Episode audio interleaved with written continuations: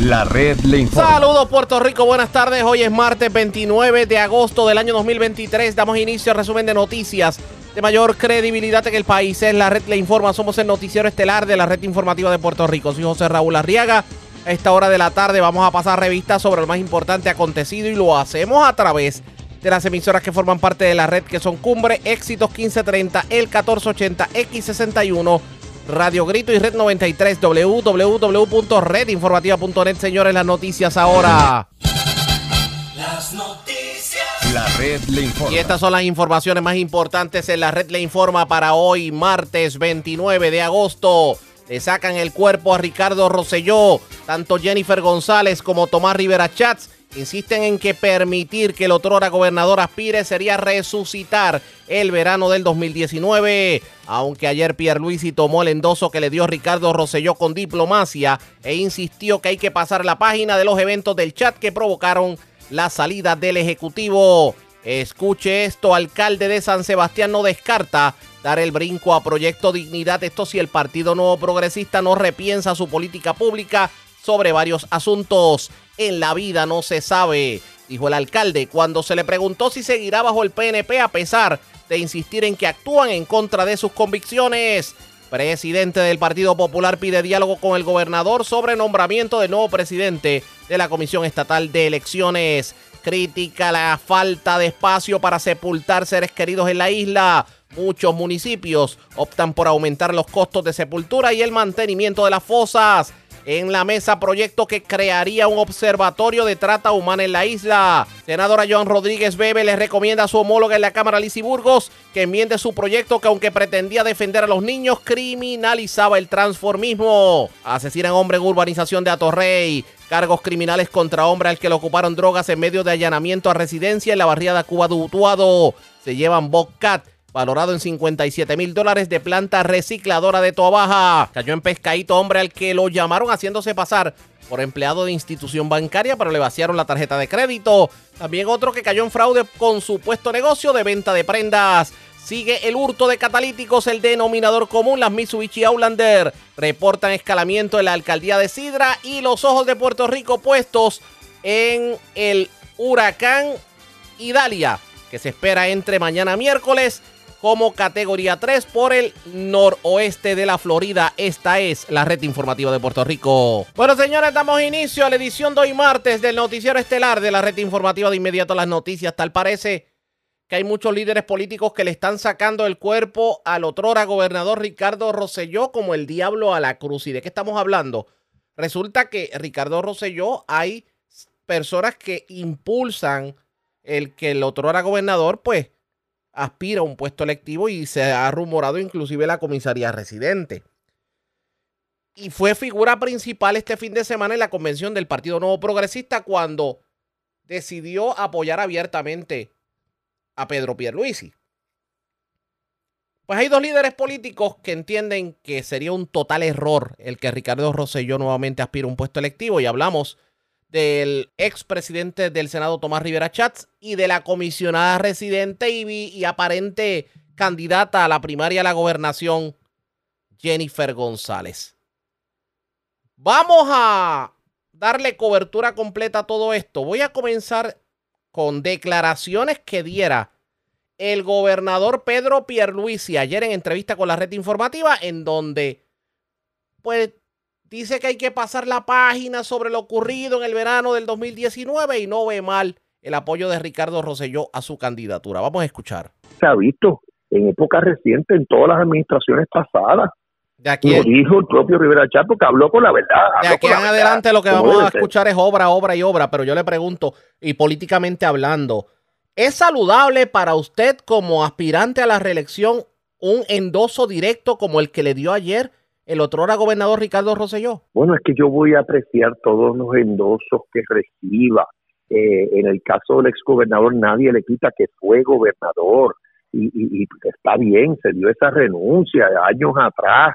Eh, eso ya fue, imagínate tú, eso fue a mediados del 2019, eso es como básicamente casi tres años atrás. Eh, pero nadie le quita el trabajo que está haciendo en Washington a favor de la estabilidad, creó la delegación extendida, ya son más de 10 mil los miembros de esa delegación extendida. Así que sí se aprecia ese endoso, igual que se aprecia el endoso de todos los demás funcionarios electos del partido que, que me están apoyando abiertamente. Hay otros que quizás no quieren estar haciendo expresiones, pero sí, o sea, a nivel de los funcionarios electos del partido, ya lo dije, la base del partido, el apoyo es abrumador. Eso fue lo que dijo Pierre Luisi, pero ¿qué dijo Tomás Rivera Chat sobre este tema? Tomás Rivera Chat insiste en que sería un total error, que sería revivir el verano del 2019. Esto fue lo que nos dijo Tomás Rivera Chat en la mañana de hoy. La democracia permite que toda persona que quiera aspirar lo haga, siempre que cumpla con todos los requisitos de ley. Y del reglamento del partido, pues puede aspirar. Eh, las circunstancias que rodeen a cada aspirante o a cada candidato, pues lo acompañarán durante la campaña. Y entonces irán sobre la viabilidad de una victoria para ese candidato y para el partido por el cual se postula. Así es que eh, todo el mundo tiene derecho a aspirar. Fíjate, Aníbal Acedo Avila aspiró en el, en el 2008 con 24 cargos y se cogió una paliza. Luego salió absuelto en los casos, aspiró para presidente del PPD y se cogió una paliza con Héctor Ferrer. Y luego aspiró a comisionado residente y se cogió una paliza con Jennifer González. ¿verdad? Así que como tú ves, la democracia permite eh, que todo el que quiera aspirar aspire. Y entonces en el partido, por ejemplo, hay gente que por alguna razón no quieren las primarias, que por alguna razón están aconsejando a la comisionada residente que no aspire, pero entonces le están proponiendo a Ricardo Rosselló, alguna gente, ¿verdad? Eh, como, como potencial candidato, ¿verdad? Y pues de la misma manera que, la gente aconseja, eh, que alguna gente aconseja que, no haya primarias o que le sugieren a la comisionada que espere cuatro años. Pues yo también puedo aconsejar al partido a que evalúe bien sobre la viabilidad de Ricardo Rosselló, no para esa, para cualquier otra posición. Lo cierto porque reviviría, reviviría el evento que ocurrió en verano del 2019. Precisamente. Y dime con quién andas y te diré quién eres. Sin lugar a dudas. Así que eh, no es nada personal. Eh, Arriaga, mira, para mí el mejor gobernador que ha tenido Puerto Rico con el respeto que se merecen todos los gobernadores, es Pedro Rosselló. Para mí, Pedro Rosselló es un líder indiscutible de La Palma, o fue un líder indiscutible de La Palma, un líder indiscutible de la estadidad. Qué pena que yo no pueda decir lo mismo de Ricardo Rosselló. Sí, es que hay, hay gente que todavía tienen esa falsa percepción de que los talentos se heredan. Por eso, pero, por eso, vuelvo te repito, vuelvo te repito, tiene perfecto derecho a aspirar, los que lo quieran apoyar lo apoyen, pero hay gente que está dándole consejos a Jennifer y están sugiriendo que no haya primera, pues yo también tengo derecho a dar mis consejos. Pero usted le sugiere, tanto a Jennifer como a Pedro Pierluisi, usted le sugeriría que distancia y categoría, como dice el refrán. Bueno, yo creo, yo creo que, que todo el mundo en el PNP sabe que una candidatura de Ricardo Rosselló no es viable y que reviviría momentos que no fueron muy buenos para el PNP eso lo sabe todo el mundo. Y vuelvo y te repito, no es nada personal. Y se le puede agradecer todo el trabajo que él haga, ¿verdad? Eh, con, como delegado congresional y los equipos que se están formando. Pero de eso a, creer que, es viable alguna candidatura aquí, pues hay una distancia eh, considerable. Lo que pasa es que el pueblo el pueblo no es bobo, como dicen por ahí, y lo que hemos estado viendo en estos días es que precisamente figuras que están impulsando de alguna manera esa candidatura de Ricardo Rosselló son personas que coincidieron con Rosselló en el escándalo del chat. Correcto, Rafael Cerami y Ramón Rosario. Precisamente. Así que, de nuevo, a toda la gente del PNP yo le doy un consejo eh, y lo doy con la mejor buena fe, ¿verdad? Y habrá gente que se moleste. Si queremos ganar, tenemos que buscar las mejores figuras, las mejores personas que las tenemos en el PNP, que las tenemos, para asegurar un triunfo grande no hay por qué arriesgar un triunfo por razones de ego o, de, individualismo y personalismo. No hay por qué arriesgarlo. Miren lo que dice Rafael Cerame hace unos minutos en sus redes sociales. Dice, desconozco si Ricardo Rosselló buscará una candidatura 2024, Tomás Rivera Chat y Jennifer González manifiestan que ante una hipotética posibilidad de que Ricardo Rosselló aspire a un cargo electivo, no votarían Mm. por él, algo que ustedes tienen derecho. Mm. ¿Qué pasaría si los Mm. rosellistas decidieran colectivamente responder de igual forma contra ellos? Es como, como una amenaza de que los rosellistas van a votar en contra suya o en contra de Jennifer González por haber Oye, expresado. oye, oye, eh, bueno, pues ese es su derecho. Ese es su derecho. Todo el, mu- todo el mundo puede votar como quiera. O sea, mira, eh, Arriaga, Cuénteme. perder una primaria o una elección, pues no necesariamente es vergonzoso. Ahora que te expulsen por actos y expresiones bochornosas en un chat, ah, eso sí es bochornoso. Eso sí es bochornoso. Hay personas que entienden que las situaciones como esta se lavan de un día a otro, se, se lavan y se olvidan de un día a otro, por lo que veo. Bueno, tal vez. En la política no hay nada escrito, pero de la misma manera en que algunas personas han querido dar consejos sobre primaria en el PNP, pues yo el mío. Y ya que estamos hablando de sencillo y ya que estamos hablando de consejo, generalmente hablando, ¿qué usted le recomendaría a los líderes del Partido Nuevo Progresista para en el 2024 no solamente dominar la gobernación y los puestos altos como comisaría residente, sino nuevamente eh, tomar el control de Cámara y Senado? Bueno, pues que tenemos que identificar las figuras que, que aglutinan. Tenemos que eh, identificar las figuras que han lo- logrado el favor en las elecciones generales y las figuras nuevas que vienen con aportaciones positivas. Eso es lo que hay que hacer. Y arreciar en la lucha ideológica. la lucha ideológica todavía el Partido Nuevo Progresista y me, perdona la pregunta porque va a sonar la pregunta ignorante, pero es que hay muchas personas que la tiran de esa forma y, y como lo como lo diría Juan del Pueblo, el Partido Nuevo Progresista sigue siendo un partido estadista. Lo es y, y tenemos que luchar por eso. Y todo voto, hay gente del Partido Popular que vota por la estabilidad. Hay gente del Partido Popular que creen en la estabilidad para Puerto Rico y esa gente tenemos que traerlo. Tomás Rivera Chata aprovechó para reaccionar a lo ocurrido ayer en el Partido Popular Democrático cuando se fumó la pipa de la paz entre Jesús Manuel Ortiz, Tito Hernández y José Luis Dalmao en cuanto a las sanciones que se impusieron en contra de aquellos que votaron a favor de la reforma electoral. ¿Qué dijo Tomás Rivera Chat sobre eso? Vamos a escuchar. Arriaga, en primer lugar, Sí. Jesús Manuel se echó para atrás. Tatito le ganó. Sí. Tatito le ganó porque Tatito le radicó una apelación y le advirtió que si no la atendían en 72 horas, lo iba a llevar al tribunal. Y, y todos ellos sabían que en el tribunal iba a prevalecer Tatito Hernández porque la manera en que impusieron sanciones fue incorrecta. Fue incorrecta. Así es que eh, todo se reduce a que Jesús Manuel no es líder del Partido Popular, se entregó, se rindió a Tatito. Tatito entonces tiene, demostró que tiene más poder en el Partido Popular Democrático que el propio Jesús Manuel. Bueno, bueno, lo que pasa es que eh, hablan de la paz. Bueno, si, si Putin levanta la bandera blanca y se rinde en Ucrania, ¿quién ganó? Bueno, Ucrania. ganó Ucrania. ¿Y qué, ¿Y qué va a haber? Bueno, paz. Pues eso fue lo que pasó. El Partido Popular se rindió Jesús Manuel y ganó Tatito. Y hay paz ahora. Vamos a ver lo que termina pasando con el Partido Popular Democrático, pero con esos augurios de lo que vemos, eh, ¿usted cree que el Partido Popular Democrático va a poder tener un candidato idóneo para ellos para las elecciones del 2024? No, por lo menos no se ve en ningún lado y tienen una, tienen una grave deficiencia política eh, y electoral que no han podido superar y estamos a, a, poco más de 30 días para que empiece la erradicación. En cuanto a la reforma electoral, ¿usted cree que se debe enmendar, no se debe enmendar? ¿Debemos ir Claro a las que sí, claro que sí, claro que sí. Eh, nosotros votamos a favor de, de unas enmiendas, porque en todo ciclo electoral siempre se revisita el tema para mejorar la ley electoral. Pues claro que sí, sí hemos votado a favor de eso.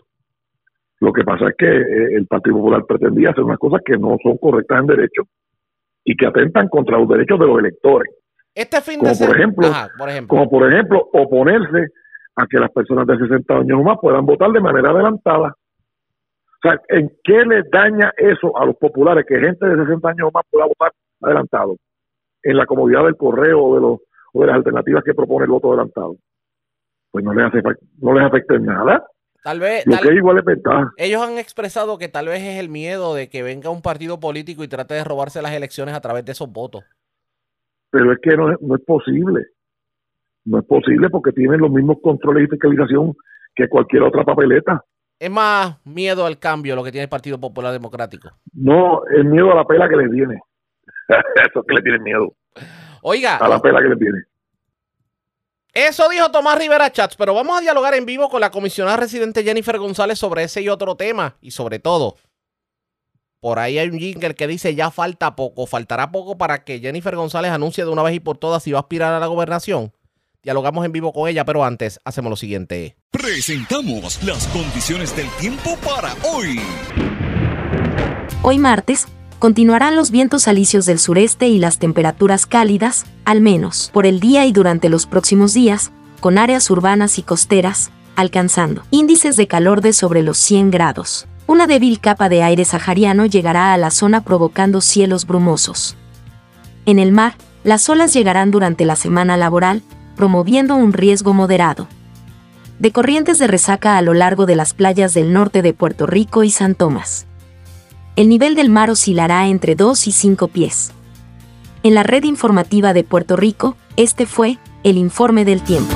La red le informa. Señores, regresamos a la red Le Informa. Somos el noticiero estelar de la red informativa de Puerto Rico, edición de hoy martes. Gracias por compartir con nosotros. Antes del informe del tiempo, tuvieron la oportunidad de escuchar al gobernador Pedro Pierluisi sobre precisamente ese endoso que le da a Ricardo Rosselló. Él dice que hay que pasar la página. Pero Tomás Rivera Chat no coincide. Tomás Rivera Chat entiende que sería un total error el que Ricardo Rosselló aspira a un puesto electivo, porque sería como que revivir esto del verano del 2019 que es innecesario en estos momentos. Yo tengo en línea telefónica a esta hora de la tarde, como lo prometido es deuda, a la comisionada residente Jennifer González. Y yo no sé si yo debo comenzar la entrevista. De hecho, antes que todo, vamos a permitir que salude. Saludos, buenas tardes, bienvenida a la red informativa. Buenas tardes, y a todo el mundo que nos escucha a través de tu emisora. y gracias por compartir con nosotros. Yo no sé si yo debo comenzar la entrevista de la siguiente forma. Escuche esto. Esta es mi gobernadora. Ya falta poco, ya falta poco. Jennifer No le, no, eh, le, le gusta, le, le suena, suena bonito, suena bonito. Me, me, me tengo que reír porque la gente tiene mucha creatividad, mucha creatividad. Lo escuché el pasado viernes por primera vez y, y de verdad que la gente está brutal. Oiga. A veces uno paga uno paga tanto en jingle y la gente lo hace mejor. No, y parece que le salió del espíritu y del corazón a la gente. La pregunta que yo le hago es directa. Falta poco. falta poco. Falta poco para, para tomar una determinación y poderla anunciar y me siento bien agradecida del respaldo de la gente, de, los comentarios, el cariño y eso pues para mí vale mucho y lo tomo en consideración eh, y lo voy a tomar en consideración al momento de, de tomar una, una determinación, así que créeme, falta bien poco ya para, para tomar la decisión y, y anunciársela al pueblo de Puerto Rico. ¿Qué pasa por su mente cuando usted escucha tanta insistencia de muchos sectores en que usted de una vez y por todas anuncie si va a aspirar o no a la gobernación? La, la petición que recibo es de que lo haga, la petición que recibo es, es de que de que corra y la gente que me lo pide también me dice sus razones, ¿verdad? Que para mí es bien importante saber qué es lo que está detrás, qué es, cuáles son las cosas que afectan, cuáles son las cosas que preocupan. Y, y, son cosas, mira, que el ciudadano a pie pues, me- menciona el costo de la luz, ¿verdad?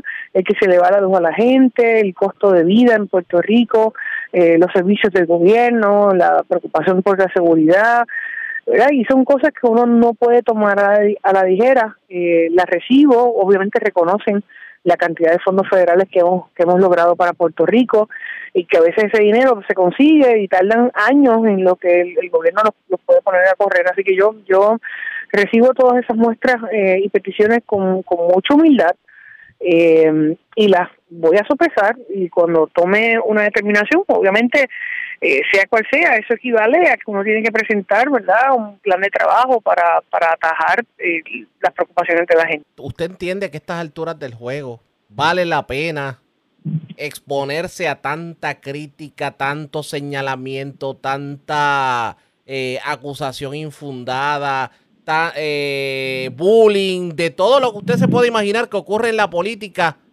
por una aspiración? Mira, en mi caso, yo nunca he tenido un señalamiento de nada. Eh, yo tengo una carrera limpia, eh, honesta, sin señalamientos de ningún tipo, en todos los años que llevo como representante, presidenta de la Cámara, portavoz de minoría, comisionada residente. Ahora, pues obviamente algunos han querido eh, manchar el nombre de, de mi suegro, ¿verdad? Eh, de mi familia extendida, eh, con acusaciones vanas, eh, que se caerán en, lo- en los procesos cuando, cuando se den. Eh, pero fuera de eso, el bullying, yo estoy acostumbrada a que como mujer, como mujer bolsa, eh, siempre hayan esos ataques, eh, pero toda la vida he corrido así. Así que yo no creo las aspiraciones, las aspiraciones para mí deben ser las aspiraciones del pueblo y deben ser las aspiraciones del pueblo estadista. Y, y yo eso lo respeto y lo valoro y tiro para adelante. Yo no, yo no soy de quedarme con los brazos cruzados. Eh, eso es lo que he hecho toda, toda mi vida. He ganado todas las candidaturas, todas las primarias en las que he, aspirado porque las aspiraciones salen de la petición del pueblo. Yo, yo pude haberme quedado en la Cámara de Representantes y el pueblo me pidió que corriera para Washington y, y eso hice. Así que yo escucho y no me creo que me las sé todas. Me gusta escuchar a la gente y a base de eso tomar decisiones. Lo que pasa es que ya la gente le ha dicho que aspire. Y usted de las que tradicionalmente, digo históricamente hablando, trata de hacer precisamente lo que le pide el pueblo. Y si tanta gente Y está... voy a hacer, y voy a hacer, y voy a estar donde el pueblo me pida que yo esté. Quiere decir entonces que la aspiración es segura, es inminente. yo vuelvo y te digo, yo voy a estar donde el pueblo me pida que yo esté y yo estoy escuchando, estoy viendo los sondeos, encuestas, estoy haciendo visitas, porque ese contacto personal para mí es bien importante, las razones, ¿verdad? Cómo podemos eh, cambiar las cosas. Todo eso tiene que tiene que eva- evaluarse, las decisiones no se pueden tomar así que de aspirar por aspirar. Eh, inclusive, si es la reelección, ¿verdad? ¿Cuál sería esa agenda eh, en Washington? ¿Cuál sería la agenda si fuera la gobernación? Por eso siempre he dicho que en esta ocasión, a diferencia de otras, no lo descarto, eh, porque hay que examinar, ¿verdad? Todo- todas esas cosas. Comisionada residente Jennifer González, ¿a qué hora este fin de semana va a ser el anuncio? no, no va a ser este fin de semana. Digo, digo, por, por ahí decían, yo recuerdo que hace meses atrás decían que el fin de semana del Labor Day. Da la casualidad que No, no, este, este fin de semana tengo en Puerto Rico el presidente del Comité de Agricultura de la Cámara de Representantes a nivel federal, Gigi Thompson, eh, que lo traje a Puerto Rico para discutir la transición de NAPA-SNAP y las múltiples cosas que queremos incluir en el proyecto de Agricultura Federal. Así que eso sí lo tengo este fin de semana. Mire, mire lo interesante, ya que dice que va a traer, obviamente vienen funcionarios del gobierno de Estados Unidos. Es que hay personas, la percepción del pueblo es la siguiente, a lo mejor me equivoco, pero por lo menos lo que se da a entender.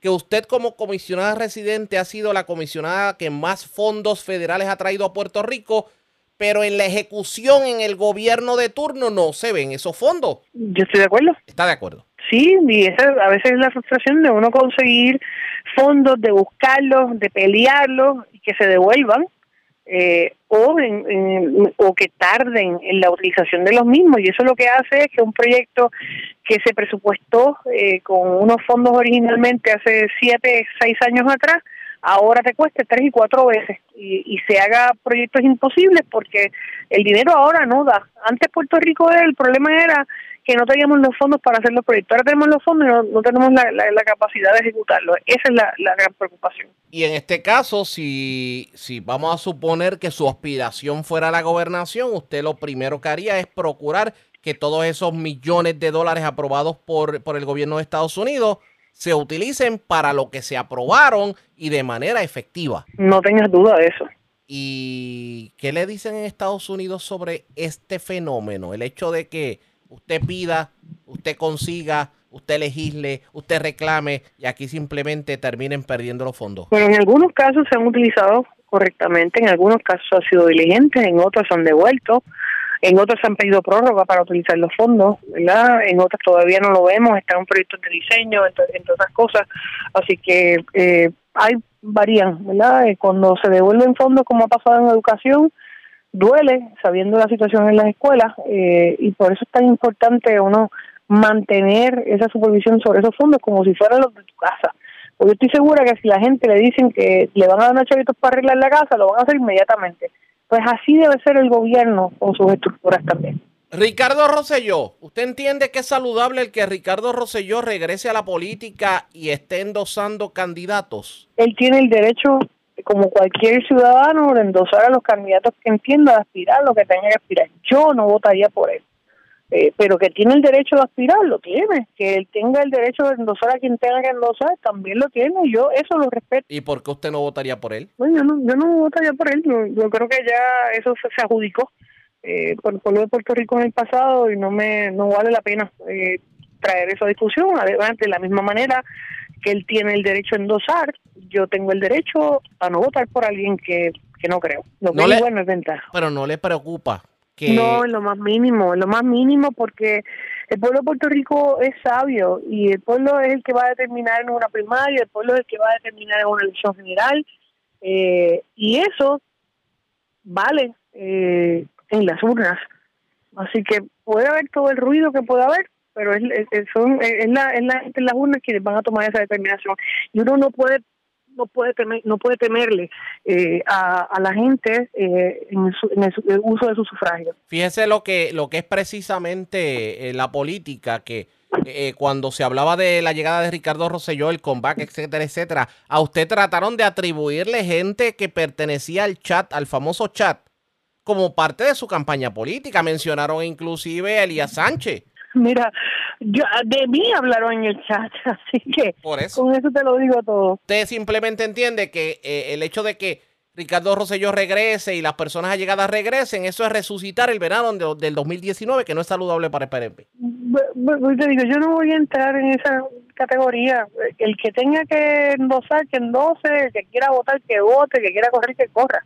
El pueblo es el que va a adjudicar las cosas, no soy yo. El pueblo adjudica. ¿El PNP tiene la suficiente fuerza para dominar en el 2024 y recuperar Cámara y Senado? Claro que sí, eh, claro que sí, por eso es que las primarias ayudan a escoger los candidatos y las candidatas que más oportunidades de triunfo le puedan dar a la palma. Y cuando uno va a una elección, uno tiene que buscar quién es el candidato o la candidata que puede garantizar un triunfo contundente, que puede garantizar ganar Cámara, Senado, más alcaldías, eh, y eso debe estar en consideración en ese momento. Oiga, que hay quien pudiera decir que es bien difícil eh, para los empleados públicos apoyar a Jennifer González y no porque, porque entiendan que es la mejor o peor candidata, sino por el hecho de que no hacen nada más que apoyarla y se quedan sin empleo. Mira, lamentablemente eso ha ocurrido durante el pasado año eh, y eh, todas esas personas pues han estado buscando ayuda eh, legal, ¿verdad? Algunos procedimientos están en tribunales, otros en los foros administrativos, pero no hay cosa más linda que el voto es secreto. Así que que la gente vote en la primaria, que la gente vote en la elección eh, y emitir su sufragio, ¿verdad? No debe conllevarle a nadie el perder su trabajo. El que utiliza las estructuras del Estado o del gobierno eh, para imponer eh, sus criterios o segregar o excluir o discriminar eh, es un delito. Yo sé que usted no tradicionalmente no contesta especulaciones, pero voy a tratar de hacer la pregunta de forma que sea lo más cómoda posible para usted. Y para que sintoniza tarde, hablamos con la gobernadora, digo, con la comisionada residente, Jennifer González, que, que estábamos hablando de gobernación y se me iba a zafar eso. Eh, se siente bonito que le digan gobernador a uno antes, que, antes de hacer la pregunta. No, yo yo no ostento cargo por el título. Yo soy la comisionada residente y me siento privilegiada de poder representar al pueblo de Puerto Rico. Voy a la pregunta. voy a, voy a la, voy a la pregunta y, y- y de, de momento como que perdí el hilo de la, de la, de la pregunta por, por precisamente por eso perdí el hilo de la, le confieso que perdí el hilo de la, de la pregunta que le, que le iba a hacer, pero Me, me estabas diciendo que me ibas a hacer una pregunta que no iba a ser especulativa, pero que la... ah, ah, ya, ya, Eh, ya caí en tiempo. Ok, supongamos que en efecto usted aspira a la gobernación. Obviamente quedaría vacante la aspiración a la comisaría residente, pero usted hay unas obras en Washington que todavía están inconclusas, sobre todo lo que tiene que ver con el proyecto de estatus. ¿Qué debería tener una persona para convertirse en un candidato idóneo para la comisaría residente y que le pueda dar continuidad a su trabajo en Washington? Yo no voy a hacer especulaciones sobre candidaturas a Washington cuando yo todavía no he tomado una determinación. Así que yo créeme, falta poco para tomar una determinación y con el día que yo lo haga, no solamente diré cuáles son mis aspiraciones, sino también a qué personas estaría yo empujando, endosando o recomendando para que aspiraran a cargos públicos. Y No hay que no hay que ahorrarse mucho, eh, falta poco para tomar esa decisión. ¿por, qué, por, qué, ¿Por qué será que hay tanto desespero en el ambiente para que usted anuncie? yo no lo sé, pero te tengo que decir que, que lo agradezco, ¿verdad? agradezco las, las muestras y el, y el respaldo, pero cuando uno toma toma una decisión, eh, como yo sé que en su momento yo la tomaré, uno tiene que hacerlo con todos los elementos y con todas las herramientas para poder cumplir con las cosas que uno promete. El estatus. ¿Veremos algún día un cambio de estatus? Claro que sí, yo no tengo duda de eso. Eh, la pregunta es cuánto tiempo nos va a tomar lograrlo. Nosotros tenemos un proyecto de estatus en la Cámara que sigue eh, avanzando en términos de eh, endosos, en términos de personas que lo auspician, y yo no tumbo la guardia. Eh, tenemos nuestra estrategia y de eso hablaremos más adelante también. Pierluisi es su amigo. Es un compañero eh, de partido, em, eh, somos colaboradores y trabajamos juntos por Puerto Rico. Comisionada residente, agradezco el que haya compartido con nosotros y vamos a ver cuán pronto será ese pronto. Claro que sí, cuídate. Estaremos pendientes y por cierto, ya que entró en la convención del PNP en el Canam, el día que vaya a hacer su anuncio, ¿qué utilizará? ¿El jet ski, la motora? Créeme que yo me disfruto mis campañas, así que ningún vehículo está descartado, Ni un paracaídas. ni un paracaídas. Gracias por haber compartido con nosotros. Era la comisionada residente Jennifer González. No suelta prenda. Ella dice que falta poco, pero ese poco se alarga. Aunque ya llegará el momento, definitivamente. Pero parece que la suerte está echada porque muchas de las contestaciones que dio a preguntas está dando a entender que va a aspirar a la gobernación, sobre todo cuando ella critica el que la administración de turno, con todo el dinero de fondos federales que le ha llegado, no ha ejecutado la obra y está perdiendo el dinero. Y ella dice que sí, que, que procurará que ese dinero se utilice. Por lo tanto, de la única forma en que puede procurarlo es si se convierte en gobernadora. ¿Qué va a ocurrir?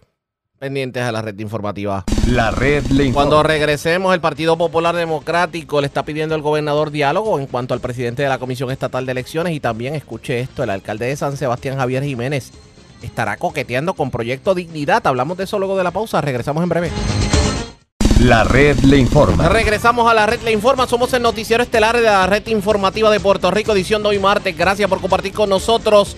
El presidente del Partido Popular Democrático, Jesús Manuel Ortiz, después de ayer haber fumado la pipa de la paz con Tatito Hernández y con José Luis Dalmau, arremetió contra el gobernador Pedro Pierluisi y la administración de turno. Esto por la insistencia del gobernador de nombrar un nuevo presidente de la Comisión Estatal de Elecciones sin que haya habido conversación con los otros partidos políticos. ¿Qué dijo Jesús Manuel Ortiz sobre el particular? Vamos a escuchar. Sí, ya yo, ya tengo identificado unas áreas que yo entiendo hay que mejorar del proyecto. Por eso no puedo garantizarte que al final haya la aprobación de alguna medida si es que no llegamos a un entendido, ¿verdad? Y eso es una posibilidad real. Lo que no, lo que no puede pasar, y voy a aprovechar este momento también para hacer un llamado al gobernador. El gobernador tiene que sentarse a dialogar con buena fe.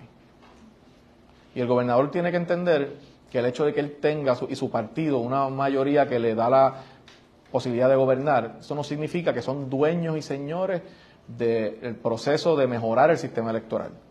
Aquí tenemos una comisión sin un presidente y sin una presidenta en propiedad. En el momento en que se están tomando decisiones sobre el ciclo electoral que se acerca. Y mi llamado es a que se siente a negociar con seriedad.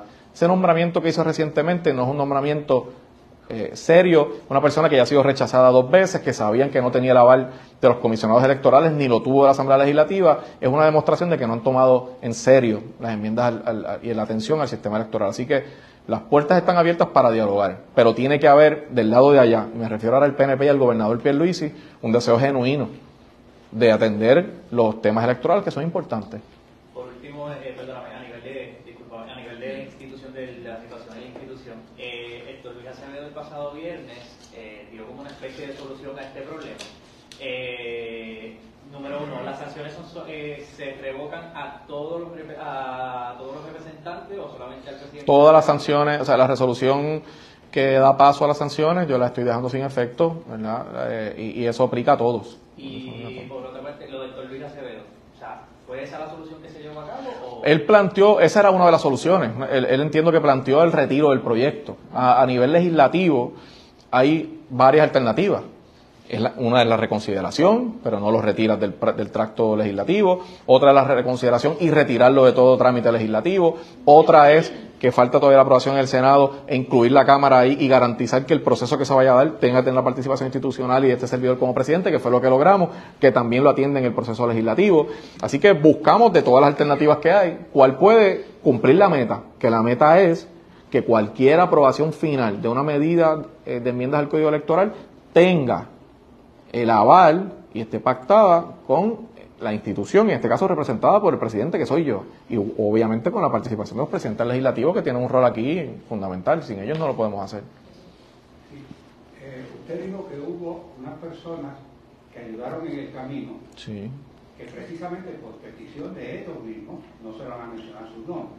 Así que no quiero que mi pregunta la tome como que busco llegar ahí. Ok. Me refiero al procedimiento de esas conversaciones durante el fin de semana y hoy. Si alguna o varias de esas personas llegaron a participar en- directamente en alguna de las reuniones o si eh, la aportación de ellos era básicamente por vía telefónica. Oh, eh, hubo una persona que sí participó en una de las reuniones. Suficiente. Gracias. Por último, en cuanto al tema electoral, sabe- sabemos que el, el país tiene mucho, muchas situaciones sociales, criminalidad, educación, salud, etcétera. El tema electoral es una prioridad para el partido y para la legislatura, la legislatura del PPD y lo pregunto en, en el sentido de si para ustedes va a ser una prioridad atender esta medida a nivel legislativo o usted entiende que hay otros temas más importantes que quizás deberían estar atendiendo Sí. y que le preocupan más al país. Bueno, el, no hay duda de que mejorar nuestro sistema electoral es una prioridad. ¿verdad? Es importante. Claro, eso no, eso sin ánimo de establecer que, que posiblemente para afectar la calidad de vida inmediata de la gente va por encima de muchos otros asuntos. La contestación a esa pregunta es que no hay asuntos que impactan la, calidad de vida de la gente de manera inmediata, que son prioridad para el Partido Popular. Ahí hay temas de, de acceso a buenos, a mejores salarios, hay temas de desarrollo económico, de seguridad pública, de salud, eh, entre tantos asuntos sociales que sabemos que tenemos eh, problemas. En materia de democracia, que también es un tema fundamental para, para un país, pues por supuesto que tener un sistema electoral confiable, un sistema electoral donde los votos que se cuenten son los de la gente que de verdad les toca votar, donde no hay solicitudes fraudulentas de votos por correo, de donde no hay cuestionamientos de si esa persona que realmente aparece ahí es o no es el elector que le corresponde, pues es un tema importante. Así que sí, la contestación es que sí es un tema importante y prioritario para el partido, sin abandonar, por supuesto, los temas que afectan la calidad de vida inmediata de la gente. Cuando usted asumió la presidencia del partido, recuerdo que usted dijo, mire, yo prefiero quizás eh, fortalecer el partido, o sea, su gente, su esquema, y dejar el código electoral si no se llega a unos cambios sustantivos, eh, ganar las elecciones, y recuerdo que estoy Sí. citándolo más o menos ahí Sí, de- derogar lo que hay y hacer uno nuevo. Derogar lo que hay y hacer uno nuevo cuando entonces Sí. sigue siendo esa... De hecho, gracias por hacer esa pregunta, el Partido Popular tiene que tener un compromiso que cuando ganemos la próxima elección deroguemos este código, si no se enmienda, y volvamos a tener una ley que sea justa y, tenga, y, y nos garantice un sistema eh, confiable. Cuando yo hago esas expresiones que tú planteas, sí, yo me reafirmo en que si lo que el PNP quiere es hacer unas enmiendas que no van al problema que desde el 2020 no solamente el Partido Popular, los distintos partidos y candidatos independientes han señalado como problemas fundamentales, pues uno no va a hacerle el juego al PNP de hacerle cambios exclusivamente cosméticos sin atender temas importantes. Ah, si este vehículo nos va a dar la oportunidad de atender unos temas importantes, pues eso está por verse. Eso está por verse. Mi posición siempre ha sido clara. Si hay oportunidad de atender temas importantes y sustanciales, por supuesto que hay disposición. Si lo que ellos quieren, el PNP me refiero, es hacer un- algo superficial y, donde ellos mantengan el control absoluto y donde no importa si ganan la gobernación o no la ganan, siempre tengan el control de la comisión, pues por supuesto yo no puedo acceder a eso. ¿Las cuándo? Las de Pues yo creo que ya esta semana o la próxima nos sentaremos con, obviamente tengo que eh, conversar sobre el tema con el presidente senatorial en términos de su calendario legislativo, ¿no? Y ahí también dio detalles sobre, pues, qué va a pasar de ahora en adelante con el código electoral y las enmiendas que se harán. Pero insiste en que el gobernador debe ser más abierto al diálogo con los partidos de oposición precisamente para lograr entendidos en la Comisión Estatal de Elecciones y todo tiende a indicar que este nombramiento de nuevo presidente de la Comisión Estatal de Elecciones va a dar mucho dolor de cabeza. En cuanto a la reforma electoral, hay que ver qué va a ocurrir en el Senado de Puerto Rico y cuáles serán esas enmiendas que serán insertadas al proyecto que tanta controversia ha traído. La red le informa. Cuando regresemos vamos a noticias del ámbito policíaco, entre las que tenemos que destacar una persona que fue asesinada en Atorrey. También se han dado varios incidentes, varias personas arrestadas por drogas. Es lo próximo, regresamos. La red le informa. Señores, regresamos a la red le informa. Somos el noticiero estelar de la red informativa, edición de hoy martes Gracias por compartir con nosotros. Vamos a noticias del ámbito policiaco. En la madrugada de hoy una persona fue ultimada, un hecho ocurrido en la urbanización Floral Park en Atorrey. Además, se llevaron unas gafas de diseñador de unos vehículos lujosos. Esto ocurrió en en San Juan, específicamente en el condominio Plaza de Diego. Y también se llevaron herramientas de otro vehículo de la calle Bahía en la urbanización Puerto Nuevo. La información la tiene Yaira Rivera, oficial de prensa de la policía en el cuartel general. Saludos, buenas tardes. Hola, buenas tardes. Una muerte violenta fue reportada en horas de la noche de ayer en la calle Suiza de la urbanización Floral Park en Atorrey. Según se informó preliminarmente, una llamada telefónica al sistema de emergencias 911 alertó a la uniformada sobre unos disparos en el mencionado lugar. Al llegar los agentes a la escena, encontraron el cuerpo baleado de un hombre. El occiso al momento no ha sido identificado y fue descrito como de tez blanca, pelo corto, color marrón, aproximadamente de 5 pies, 9 pulgadas de estatura y 130 libras de peso. Al momento de los hechos, este vestía una camiseta color negra, un pantalón mahón largo color negro, medias y llevaba también un pasamontañas color negro con la insignia de la marca Nike, el cual le cubría el rostro. El agente Rafael González, adscrito a la División de Homicidios del Cuerpo de Investigaciones Criminales de San Juan, en unión al fiscal Luis Castro Rosso, se hicieron cargo de la investigación. En otras informaciones, dos apropiaciones ilegales fueron reportadas durante la noche de ayer en hechos ocurridos en el área de San Juan. La primera de estas ocurrió en el condominio Plaza de Diego, ubicado en Santurce. Según el informe preliminar, manifestó el creyente que alguien obtuvo acceso al área del estacionamiento y al interior de un vehículo Porsche Cayman GTS del año 2015, de donde se apropiaron de unas gafas de sol y un metro de iluminación, además de otro auto marca Porsche Cayenne del año 2017, se llevaron cuatro gafas de diseñador, entre otras pertenencias. De acuerdo al perjudicado, la propiedad fue valorada en aproximadamente 2.669 dólares. En el segundo caso, que fue notificado a las 10 y 24 de la noche, ocurrió en la calle Bahía de la urbanización Puerto Nuevo. De acuerdo a la víctima, dejó su vehículo Chevrolet Express del año 2005 estacionado en el mencionado lugar y al regresar al mismo se percató que alguien forzó la puerta del lado izquierdo. Posteriormente se hurtaron dos demoledoras, una sierra, un taladro, entre otras herramientas de construcción, todo valorado en tres mil dólares.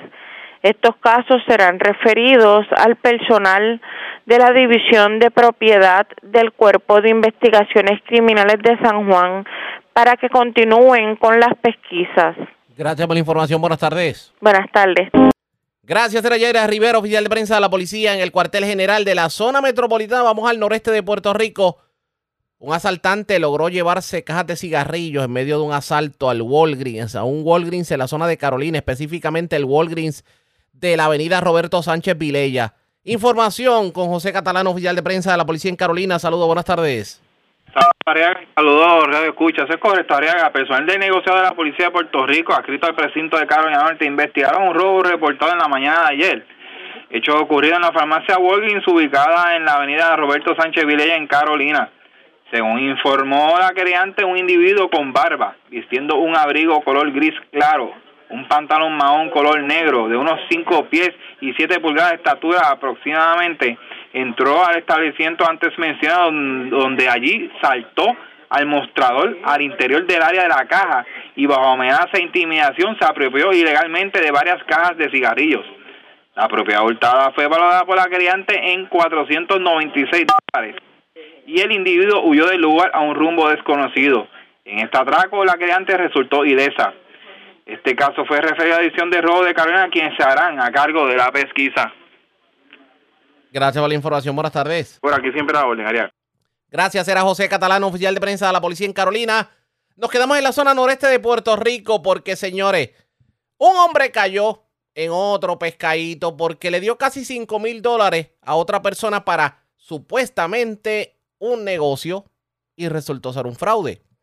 Además, en la zona noreste de Puerto Rico se reportó un escalamiento en la urbanización Altamira. Se llevaron un, vagón de, de la propiedad de una persona. Aparentemente se llevaron el vagón completito. También en la zona noreste de Puerto Rico, pues se reportó otra apropiación ilegal. Y la información la tiene Melvin Sánchez, oficial de prensa de la policía en Fardo. Saludos, buenas tardes. Buenas tardes, Ariaga tenemos que agentes adscritos al distrito de Luquillo de la Policía de Puerto Rico investigaron una querella de fraude reportada en la sucursal Playa Azul del Banco Popular en Luquillo. Según informó la querellante, que se asoció con un hombre con el fin de, inaugurar un negocio de taller de prenda. La misma le depositó en fechas distintas la suma de cinco mil dólares para esos fines. Sin embargo, de acuerdo a la perjudicada, nunca se realizó el negocio. El agente Ronnie D investigó preliminarmente refiriendo el caso al cuerpo de investigación investigación criminal de Fajardo para que continúen con la investigación. Agentes del negociado de la Policía de Puerto Rico, adscrito al distrito de Fajardo, investigaron en horas de la mañana de ayer también una apropiación ilegal ocurrida en la calle San Alfonso de la urbanización Altura de San Pedro en Fajardo. Según informó el querellante, que se encontraba de viaje fuera de Puerto Rico y que había dejado una pistola Glock 19 calibre 9 milímetros, color negra, un cargador y 15 municiones dentro de una caja fuerte con combinación que se encontraba en un closet de una marquesina y alguien hurtó la misma. La propiedad hurtada no fue valorada. Agentes adscritos al Cuerpo de Investigación Criminal de Fajardo continúan con la investigación. Por último, agentes adscritos al Distrito de Fajardo, el negocio de la Policía de Puerto Rico investigaron un escalamiento reportado a las 12 y 28 de la tarde de ayer lunes en la carretera 3 kilómetro 44.3 en la urbanización Altamira del municipio de Fajardo. Según informó el querellante, que tenía un remolque marca Rocket Trailer color gris año 2018 y de 27 pies de largo, estacionado en la propiedad de un amigo y alguien hurtó el mismo.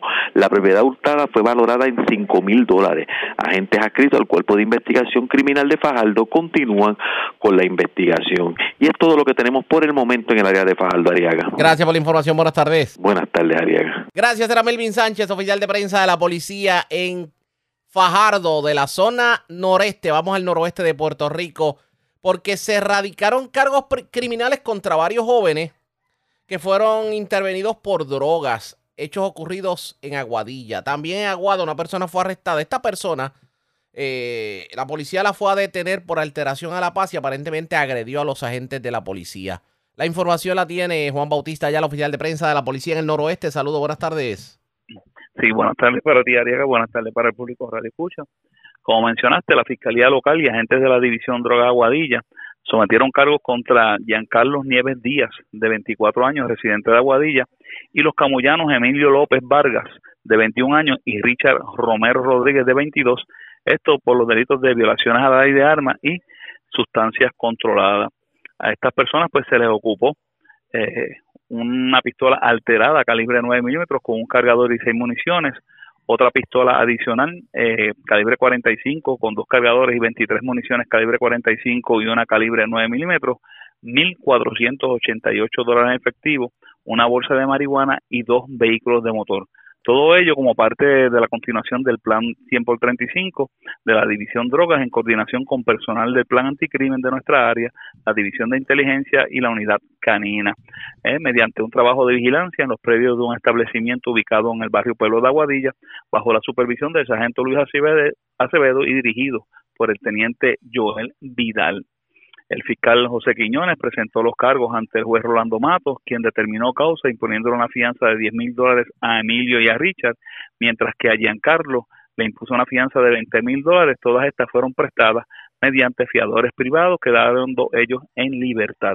Por otro lado, en relación a los otros cargos que fueron sometidos, tenemos que la Fiscalía Local y personal del Distrito de Aguada sometieron estos cargos eh, por eh, violaciones a la ley de armas y violencia contra la autoridad pública a Luis Olivera López, de 52 años, residente de Aguada. Estos hechos fueron reportados a través del sistema de emergencias 911 a eso de las 5 y 40 de la tarde del pasado sábado en una gasolinera que ubica en la carretera 110 de la mencionada población. Eh, según datos ofrecidos, los uniformados acudieron al lugar a investigar una querella de alteración a la paz y al intervenir con el ahora imputado, este utilizando un objeto punzante, intentó agredir al agente Elmer Pérez, quien repeló la agresión, mientras que el, el sargento Alberto López tuvo que utilizar el dispositivo de control eléctrico para detenerlo, eh, logrando ponerle las esposas de mano. No obstante, este continuó lanzando patadas contra el teniente Juan Cartagena y el agente Edwin Fantauzzi. El sargento Martín Rivera consultó los hechos con la fiscal Belinda Brignone, quien sometió los cargos ante el juez Rolando Matos, el cual determinó causa contra el imputado, imponiendo una fianza de 30 mil dólares, la que no prestó, por lo que fue ingresado en la cárcel Las Cucharas de Ponce. Gracias por la información. Buenas tardes. Buenas tardes. Era Juan Bautista la oficial de prensa de la policía en Aguadilla. Más noticias del ámbito policiaco en nuestra segunda hora de programación. Pero señores, esta hora de la tarde hacemos lo siguiente. La red le informa. Nos vamos a una pausa, identificamos nuestra cadena de emisoras en todo Puerto Rico. Regresamos con más en esta edición de hoy martes del noticiero estelar de la red informativa. La red le informa. Señores, iniciamos nuestra segunda hora de programación. El resumen de noticias de mayor credibilidad en el país es la red le informa. Somos el noticiero estelar de la red informativa, edición de hoy martes 29 de agosto. Vamos a continuar pasando revistas sobre lo más importante acontecido y lo hacemos a través de las emisoras que forman parte de la red que son Cumbre, Éxitos 1530, El 1480, X61, Radio Grito y Red 93 www.redinformativa.net. Señores, las noticias ahora. Las noticias. La red le informa. Y estas son las informaciones más importantes en la red le informa para hoy, martes 29 de agosto. Le sacan el cuerpo a Ricardo Rosselló. Tanto Jennifer González como Tomás Rivera Chats insisten en que permitir que el otrora gobernador aspire sería resucitar el verano del 2019. Aunque ayer Pierluisi tomó el endoso que le dio Ricardo Rosselló con diplomacia e insistió que hay que pasar la página de los eventos del chat que provocaron la salida del Ejecutivo. Escuche esto, alcalde de San Sebastián no descarta dar el brinco a Proyecto Dignidad. Esto si el Partido Nuevo Progresista no repiensa su política pública sobre varios asuntos. En la vida no se sabe, dijo el alcalde cuando se le preguntó si seguirá bajo el PNP a pesar de insistir en que actúan en contra de sus convicciones. Presidente del Partido Popular pide diálogo con el gobernador sobre nombramiento del nuevo presidente de la Comisión Estatal de Elecciones. Critica la falta de espacio para sepultar seres queridos en la isla. Muchos municipios optan por aumentar los costos de sepultura y el mantenimiento de las fosas. en la mesa proyecto que crearía un observatorio de trata humana en la isla. Senadora Joan Rodríguez Bebe le recomienda a su homóloga en la Cámara Lizy Burgos que enmiende su proyecto que aunque pretendía defender a los niños, criminalizaba el transformismo. Asesinan hombre en urbanización de Atorrey. Cargos criminales contra hombre al que le ocuparon drogas en medio de allanamiento a residencia en la barriada Cuba de Utuado. Se llevan Bobcat valorado en 57 mil dólares de planta recicladora de Toa Baja. Cayó en pescadito hombre al que lo llamaron haciéndose pasar por empleado de institución bancaria, pero le vaciaron la tarjeta de crédito. También otro que cayó en fraude con supuesto negocio de venta de prendas. Sigue el hurto de catalíticos, el denominador común, las Mitsubishi Outlander. Reportan escalamiento en la alcaldía de Sidra y los ojos de Puerto Rico puestos en el huracán Idalia, que se espera entre mañana miércoles como categoría 3 por el noroeste de la Florida. Esta es la red informativa de Puerto Rico. Bueno, señores, damos inicio a la segunda hora de programación, el noticiero estelar de la red informativa. De inmediato a las noticias. La crisis de insuficiencia de espacio para sepultar a los seres queridos, que ya impacta más del 50% de los municipios, mantiene a los alcaldes desarrollando estrategias para cumplir con la demanda, situación que se agudizó tras la pandemia del COVID. Hay municipios que no tienen espacio para sepultar a sus seres queridos y recordamos aquellos líos que se vivían en Lares con el cementerio cerrado. Ahora resulta que San Sebastián es uno de esos municipios que carece de espacio para sepultar a sus muertos, pero no solo por falta de tierra, sino porque muchas fosas abandonadas por familiares al contar con un dueño en propiedad, pues inhabilita el que se puedan volver a utilizar. A ello se suma que muchos municipios, aunque han logrado identificar terrenos para estos fines y los adquieren, pues todavía están en la espera de que el gobierno con su burocracia autorice los permisos para que se puedan dar las construcciones. Tenemos que hablar sobre el particular. Comienzo esta hora de la tarde con el alcalde de San Sebastián, Javier Jiménez. Saludos, buenas tardes. Bienvenido a la red informativa. Saludos a Ariaga y saludos a todos. Buenas tardes. Y, y, gracias por compartir con nosotros. Me parece que esto de la crisis de espacios para sepultar a los seres queridos no es algo exclusivo de su municipio o de otros municipios. Parece que esto se ha convertido últimamente en la norma. Vamos a tratar de analizar esto. ¿Por qué está ocurriendo este fenómeno? Básicamente por los espacios disponibles que hay para eh, ubicar cementerios. Son muy limitados y la permisología que se requiere muchas veces lo que hace es descartar gran parte de, estos sitios. Eh, eso tiene como consecuencia que cada día los espacios que hay en los cementerios municipales se están agotando bien rápidamente. Eh, nosotros pues hemos tomado medidas, ¿verdad? Porque eh, para poder lidiar con la situación ya hace bastantes años, ¿verdad? Que hemos tomado diferentes tipos de, de alternativas para poder trabajar con eso, pero definitivamente es un problema eh, que está muy presente en todos los pueblos de Puerto Rico. En el caso de usted, ¿cuál ha sido la complicación y por qué San Sebastián está en estos momentos sin espacios para sepultar a personas? Bueno, nosotros tenemos, ahora mismo estamos desarrollando alrededor de, de 300 panteones, pero para que tengan una idea, el proceso para tener la permisología de poder eh, ampliar esos 300 panteones estando en el mismo cementerio que ya tenía permiso permisos para poder eh, desarrollar canciones, eh, la permisología nos tomó alrededor de 10 meses. Eh, así que lo complicado de todo el sistema de permisología y lo complicado pues de todo lo que tiene que ver con los espacios que puedan cualificar, pues definitivamente hace que sean muy limitados los espacios. ¿Qué hicimos nosotros ya varios años atrás? Eh, una de las cosas que hicimos fue que anteriormente casi todo el mundo compraba dos solares para hacer eh, panteones de seis bocas, pues entonces limitamos a que se hicieran panteones de, tres bocas eh, y no de, seis con, un solar, ¿verdad? Eso pues, eso provee que otras personas pues puedan adquirir, ¿verdad? y tú sabes que también ahora, luego de un tiempo, pues se pueden sacar los restos de esos eh, panteones y ponerlo en una cajita y utilizar nuevamente esos panteones. Eso pues nos ha ayudado bastante. Igualmente, adicionalmente de estos 300 espacios que hemos podido eh, eh, viabilizar a través de esta construcción, pues también nosotros vamos a establecer nichos, que también es otra alternativa, que no tienen que tener los panteones, que pueden haber nichos. Así que eh, dentro de toda la, la realidad, pues estamos buscando pues diferentes alternativas para poder eh, trabajar con, con esta situación. Bueno, yo aprovecho que lo tengo en línea telefónica porque es que la tentación me obliga a hacer la pregunta. Y usted sabe que hubo convención del Partido Nuevo Progresista. En estos días hemos visto a Jennifer González en cuanto a medio de comunicación. Ay, de hecho, la tuvimos nosotros también. Eh, el gobernador Pedro Pierluisi habló, Ricardo Rosselló habla de, de la posibilidad del comeback.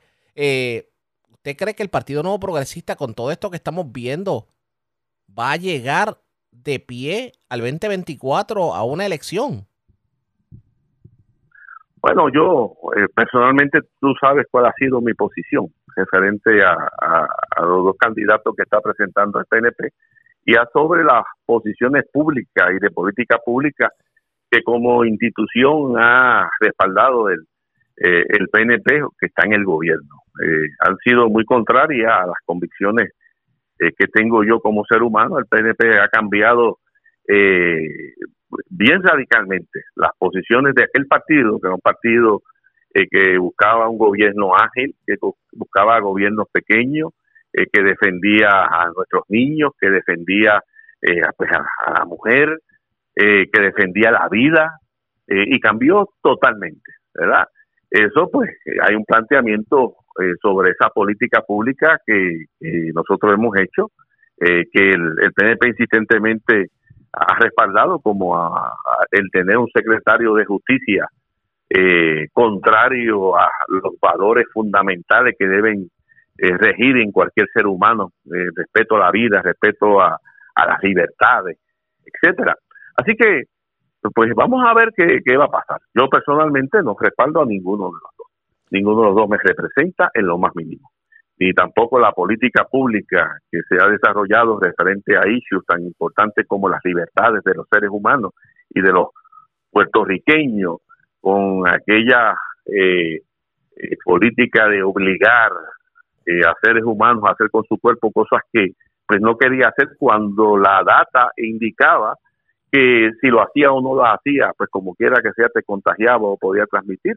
Cuando se obligaron a los padres a, eh, a vacunar niños de 5 a 12 años con una vacuna que todavía no había sido aprobada, había sido permitida y ningún estado la estaba requiriendo más que el gobierno de Puerto Rico en su afán y en su carrera por ser el territorio con mayor por ciento de vacunación. Pues, así que pues yo no eso no lo respaldo. Eso lo he combatido y, y, y tiene que hacer Oiga. una introspección eh, sobre todo esto. O sea, usted entiende que tiene que el PNP hacer mucho más para atraer nuevamente el voto conservador a raíz de las posturas que ha asumido en este cuatrienio. Bueno, yo te diría que viene la época de política y yo creo que el puertorriqueño es muy sabio. Eh, yo siempre digo que uno no es lo que dice ser, sino lo que sus acciones demuestran que son.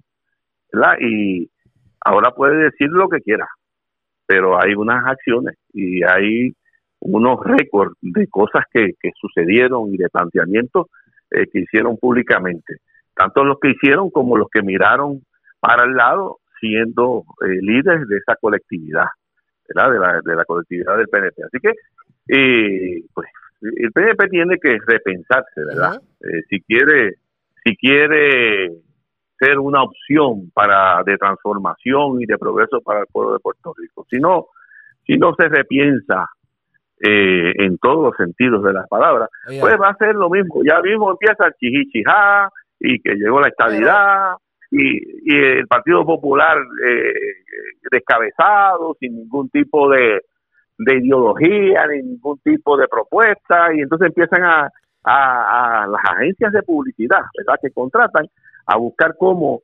eh, eh, a- eh, llegan a las emociones de la gente para que la gente Para que- no piense Sí, para que y no entonces piense se emocione. Eh, Sí, no piense y, y vote. Oiga, y, y le conviene al PNP el comeback de Ricardo Rosselló. Eso es una tragedia, no solamente para el PNP, sino para el pueblo de Puerto Rico.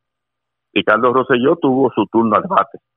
Y Ricardo, eh, cuando hubo aquella situación, se quedó solo, porque Ricardo pateó cuando era gobernador, y tanto a los legisladores del PNP, como a los alcaldes, eh, como líderes eh, del partido, eh, los partió, los marginó, ¿verdad? Y los atropelló a tal punto que se quedó solo. Eh, Ricardo ha sido el único gobernador que ha tenido que renunciar en la historia del país. Eh, y vuelvo te digo, eh, tú si lo estabas haciendo bien, tú no tienes que renunciar. Eh, tú si lo estabas haciendo adecuadamente, tú hubieras tenido tu ejército a tu lado eh, para defenderte, pero eh, pues volvemos a lo mismo. Pues eh, ahora pues tratan de nuevamente eh, llevar el mensaje de- del apellido Rosselló y del apellido Rosselló y el apellido Rosselló, a ver si la gente pues por ese sentimiento pues nuevamente se olvida de todo lo que sucedió y eh, nuevamente abraza una figura que tuvo su oportunidad eh, y no le sirvió bien al Oiga. pueblo de Puerto Rico. Cierro con esto, tomando en consideración las posturas que ha asumido el PNP y que entiende que no lo han representado. Veremos al alcalde de San Sebastián, Javier Jiménez, dando el brinco a Proyecto Dignidad. Bueno, yo te puedo decir a ti lo- las contestaciones que tú me preguntaste. ¿Sabes? Lo que tú me preguntaste te lo contesté. Y no es diferente a lo que yo he planteado públicamente a través de todos estos años, últimos años. Correcto. Porque durante estos últimos años han habido políticas que yo las he combatido firmemente. Más allá de si es un partido o si es otro, eh, no, no estoy, eh, cuando combato esto, lo estoy haciendo por, eh, por alguna eh, eh, decisión personal que no sean las convicciones que tengo de vida. O sea, usted seguirá, que- usted seguirá siendo PNP, pero obviamente combatirá lo que entienda que no está correcto. Bueno, yo, la vida no se sabe, la vida no se sabe. Mo- te mo- digo, momento, eh, momento. eh, eh, en la vida no se no. sabe. No, yo lo que te quiero decir que si eh, el PDP no tiene una eh, un repensar en todas estas políticas, pues tú estás cuando tú estás en un partido que te representa, te representa porque tú tienes unas convicciones similares. Pero si el PNP sigue abrazando, eh, no eh, se, se estructura en cuanto a estas convicciones de vida, pues mira, yo definitivamente porque yo tengo que estar en algo que choca con mis con mis convicciones de vida. Pues en su momento pues haré la evaluación que tenga que hacer. En su momento pues haré la evaluación. Eh, si lo hiciera, que yo viera que hubiera oportunidad, pues mira, pues cómo no. Yo he militado tantos años dentro del partido, pero el partido se ha alejado significativamente de sus bases y de sus políticas eh, de gobierno eh, que hicieron que este partido eh, entrara en el año 68, comenzara con unas transformaciones, pero lamentablemente en los últimos años ha cambiado significativamente. Vamos a ver qué termina ocurriendo. Después nos dice cuándo toma la decisión. Gracias, alcalde, por haber compartido con nosotros. Seguro, Ariaga. Buenas, buenas tardes. Igual a usted y a lo suyo, el alcalde de San Sebastián, Javier Jiménez, se tiró. Dará el brinco a Proyecto Dignidad. Él dice que el Partido Nuevo Progresista, la- las posturas que ha asumido no lo representan y van en contra de sus convicciones.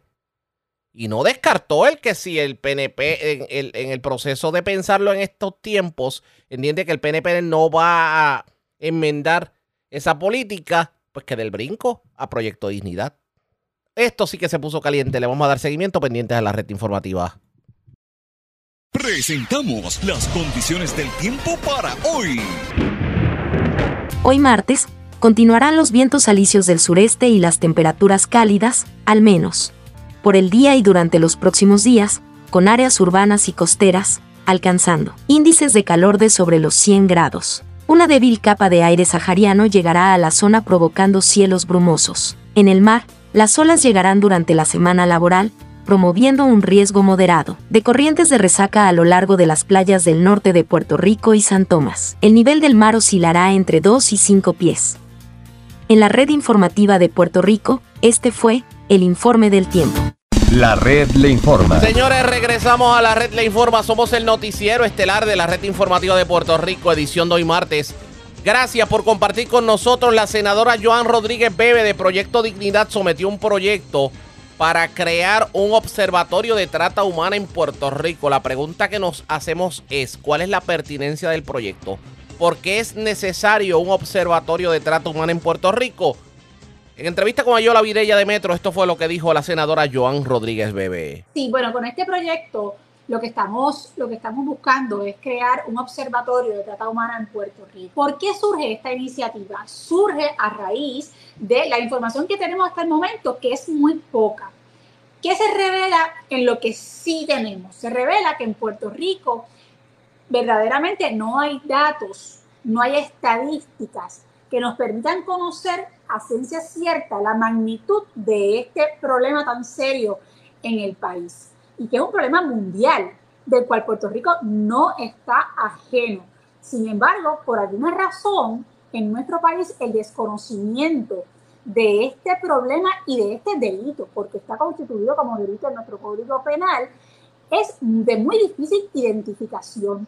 Y en muchas ocasiones, según ha reportado la Comisión de Derechos Civiles de Puerto Rico, que es un organismo creado por ley, por la legislatura del país, eh, precisamente ese desconocimiento de lo que es la trata humana y cuáles son sus modalidades es lo que en muchas instancias eh, no permite que se pueda identificar o tratar esta, este delito como tal, sino que, por ejemplo, se, se tratan como otro tipo de delito o se encausan como otro delito. Vamos a suponer, el, el ejemplo es, es más sencillo, un caso de trata humana por exploración sexual. Pues Sucede que en algunos casos, por no decir la mayoría, no se encausa el criminal por trata, sino que solamente se encausa por agresión sexual. Ese es un ejemplo. Y con este observatorio, lo que queremos es, primero, tener un, centro de recopilación de información y de datos para poder conocer la realidad en Puerto Rico sobre la trata humana, pero además también para poder integrar todos los componentes que combaten la trata en Puerto Rico, que son entidades gubernamentales y organizaciones sin fines de lucro. De esta manera, pues se puede eh, buscar la manera y trabajar para prevenir este problema en el país. Precisamente, senadora, nosotros estuvimos trabajando un reportaje recientemente en una de nuestras ediciones y nos encontramos que en el Departamento de Justicia estos casos, como usted menciona, se trabajan, se procesan por otros delitos. Es como eh, está delito A, eh, se configuran varios delitos, pero me voy por el delito que es más, tal vez más conocido eh, en los casos de agresiones sexuales, por ejemplo. Y le pregunto si una vez con el observatorio también se insta al Departamento de Justicia a organizar tal vez alguna unidad y tener presente cómo procesar estos casos y cómo, cómo también se hablaría con las autoridades federales, porque las autoridades federales también procesan en Puerto Rico casos de trata humana. Sí, de hecho, precisamente como parte de este trabajo legislativo en preparación para las vistas públicas, el Departamento de Justicia, que va a estar con nosotros en el día de mañana, nos informa en el memorial que presentó que ellos no están procesando casos de trata humana porque firmaron un acuerdo, un memorando de entendimiento con las agencias federales, con el, el Departamento de Justicia Federal, y son ellos es decir, el Departamento de Justicia Federal, quien tiene en este momento, según nos explica el Departamento de Justicia, jurisdicción exclusiva y primaria sobre este tema y sobre estos, casos particulares de trata. Así que ese es un asunto que vamos a estar atendiendo mañana con el Departamento de Justicia para entender bien qué es lo que establece ese memorando de entendimiento y cuál es el rol actualmente del Departamento de Justicia de Puerto Rico, hasta dónde llega su competencia y realmente qué es lo que ellos pueden hacer para ser más efectivos en el combate de la trata en el país. Es un asunto importante y lo vamos a estar atendiendo en el día de mañana.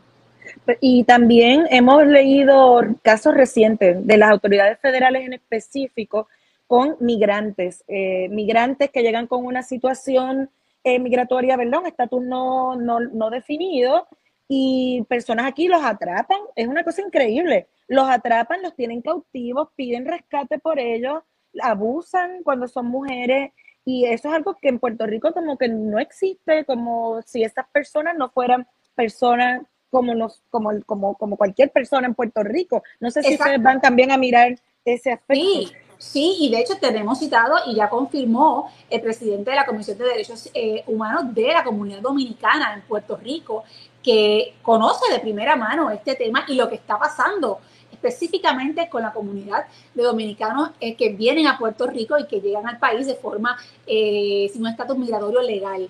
Es importante mirar esto, ustedes lo saben, ha salido recientemente, como bien eh, comentas, en las noticias, un caso reciente sobre un sinnúmero de dominicanos que estaban básicamente cautivos, rehenes. Y bueno, hay que mirar esto también para puntualizar lo siguiente. Una cosa es el tráfico ilícito de personas y otra cosa es la trata humana. Eh, con el tráfico ilícito lo que ocurre ¿verdad? es que esa persona llega a un lugar de manera ilegal y una vez llega, pues esa persona sencillamente continúa su rumbo. No hay como tal una explotación, pero en el caso de la trata sí implica una explotación de esa persona para una obtención, para un beneficio particular de quien tiene poder sobre esa persona y que lo hace mediante engaño, eh, amenaza, violencia, coacción. O sea que hay que afinar también un poco esa distinción entre lo que es el tráfico ilícito y lo que es la trata humana. Y sobre eso también vamos a estar hablando en las vistas públicas para establecer bien esas definiciones, que aunque ya están establecidas a nivel jurídico y en diferentes eh, documentos internacionales, creo que también aportaría a la discusión para también conocer un poco más sobre este tema. Y quisiera decir, Ayola, que este ejemplo que traje es importante porque la trata humana no solamente se da en, eh, o se manifiesta a través de la explotación sexual, como por ejemplo la prostitución eh, forzosa, y punto, la explotación sexual obligar, como salió hace poco en, una, en un caso en Puerto Rico de una tía que vendía sexualmente a su sobrina para poder eh, obtener droga a cambio. Eso es un caso de trata humana, por ejemplo, pero no es, el, no son los, no es la única manifestación, aparte del abuso sexual, está también lo que es la servidumbre involuntaria, que ahí es donde la población de inmigrantes corre mayor riesgo, los obligan a trabajar, no le pagan lo que le dicen que le van a pagar y están amenazados de ser deportados bajo esas condiciones. Y también eh, eh, los, los menores de edad en temas de tráfico de drogas que trabajan para las organizaciones básicamente, ¿no? Y hay que ver si un menor tiene la capacidad de, de, de, de entrar en ese tipo de trabajo. Pues según la información que tenemos, que no, como les, digo, no hay números, que eso es algo que yo voy a preguntar en estas vistas públicas, ¿dónde están los números? Eh, precisamente en Puerto Rico, una de la población en mayor riesgo no solamente son las mujeres, sino además los niños. En Estados Unidos, nada más que en Estados Unidos, Ayola, al año se reportan 200 mil casos de menores que son sujetos de, estos, de este delito imagínense, eso es en Estados Unidos, 200 mil casos al año. La pregunta que yo me hago y que me parece que va a ser importante tratar de buscar una respuesta durante el proceso de vistas públicas es por qué no hay números. Porque los, en los informes que yo he leído de la Comisión de Derechos Civiles o de las personas que conocen sobre esta materia, como el sociólogo César Rey, que ha escrito eh, sobre este tema, aunque hablan de que en Puerto Rico existe este problema y que en efecto ha habido un aumento de la trata en el país, ¿por qué no tenemos estadísticas que nos permitan entender la magnitud de este problema? Y para poderlo enfrentar. Sí, sí, y senadora, una pregunta, ¿verdad? Eh, y a lo que casi siempre cuando surgen estas iniciativas eh, es el tema de los recursos. ¿Habrá recursos en el Estado para montar eh, el observatorio? ¿La Junta de Control Fiscal pondrá peros a esto? ¿Podremos mover recursos que ya existen para que no sea un costo adicional? Pues eso es una pregunta importante porque sabemos que ahí puede haber una, una traba. Si no la atendemos, tendremos que pedirle, obviamente, eh, la opinión a FAF para que nos dejen saber su opinión sobre este particular. Eh, sí tengo que decir que una de, de, las sugerencias que hace el Departamento de Justicia y que me parece una sugerencia que debemos acoger es que ellos plantean que este observatorio, según establece el proyecto de ley, estaría adscrito al Departamento de Justicia. Y ellos nos proponen que en vez de que esté adscrito al Departamento de Justicia, esté adscrito a la Comisión de Derechos Civiles, que es el organismo eh, creado mediante ley para atender todo lo concerniente a los derechos civiles, eh, los derechos humanos de los puertorriqueños. Así que me parece una recomendación que debemos mirarla, me parece muy sensata y creo que pudiésemos también estar moviéndonos en esa dirección y ver si también de esa manera, ya que la comisión tiene unas responsabilidades particulares, el observatorio encajaría mejor dentro de esa estructura ya creada. Le he tomado más del tiempo que lo había anticipado, pero quería preguntarle también en el pasado, usted había radicado el proyecto del Senado 0196 que hablaba de comercialización de órganos y eh, lo incluía como trata humana. ¿En qué quedó ese proyecto? Pues mira, ese proyecto se derrotó en comisión. Era un proyecto que buscaba prohibir la subrogación en su vertiente comercial. Ese proyecto no prosperó en la comisión eh, y por lo tanto no obtuvo los votos y ahí quedó el proyecto. Sin embargo, llegó a la Comisión de Asuntos de Vida y Familia un proyecto de la Cámara de Representantes, de la autoría del representante Ángel Matos, para regular lo que es la práctica de los vientres de alquiler en el país, que sabemos que es una práctica bien lucrativa, que en su vertiente comercial, no altruista, sino comercial, implica necesariamente una relación desigual entre quien puede pagar y quien necesita, obviamente, eh, recursos económicos porque está en una situación desventajosa. Ese proyecto eh, ya se aprobó en, comisión. entiendo que se aprobó en comisión. Tengo que, tengo que precisar eso, Ayuda. Entiendo que sí y que está en espera de que se discuta en el hemiciclo. Y lo que busca en esencia es proteger a las mujeres y obviamente a los niños producto de una gestación de esta naturaleza para que no sean víctimas de inescrupulosos que utilizan estas herramientas para explotar a aquella persona, en este caso a aquellas mujeres que están en posiciones de vulnerabilidad económica. Y rapidito también eh, su posición sobre código electoral que ahora se va a ver en el Senado. Eh, eh, ya hay un acuerdo entre los populares para seguir moviendo este tema. Bueno, eso me acabo de enterar, ¿verdad? Como yo imagino que la gran mayoría del país, y estaremos evaluando cuáles son esos acuerdos a los que ellos han llegado como delegación y si en efecto son acuerdos que de alguna manera dan espacio para que otras delegaciones también podamos eh, coincidir o si por el contrario nos tocará nuevamente rechazar eh, cambios al código electoral que en vez de fomentar un espíritu democrático de mayor apertura, hagan todo lo contrario. Vamos a estar vigilantes porque lo importante es que se fortalezca la democracia en el país, al menos los reductos que nos quedan de camino ¿no? a los procesos electorales para que sean confiables para todos los puertorriqueños. Y no la puedo dejar ir sin que me diga su opinión, ¿verdad? Supongo que usted apoya la medida que se radicó en la Cámara por eh, su partido, su contraparte, la representante Lisiburgo, sobre eh, la, trans y el transformismo en Puerto Rico. Pues mira, ese proyecto yo creo que la compañera Lisi Burgos tiene la mejor intención de proteger la niñez en Puerto Rico y yo creo que la inmensa mayoría de los puertorriqueños entienden que ese es el espíritu de la legislación de protegerlos específicamente de espectáculos que puedan tener o que puedan ser de naturaleza sexualmente explícita u obscenos. Yo creo que todo adulto, todo adulto sano está a favor de proteger a los niños de ese tipo de espectáculos. Ahora, creo que hay que revisar la definición de, que está contenida en el proyecto para asegurarse que cumpla con los principios de legalidad eh, y que por lo tanto cumpla con los parámetros constitucionales a la hora de, definir ciertos conceptos.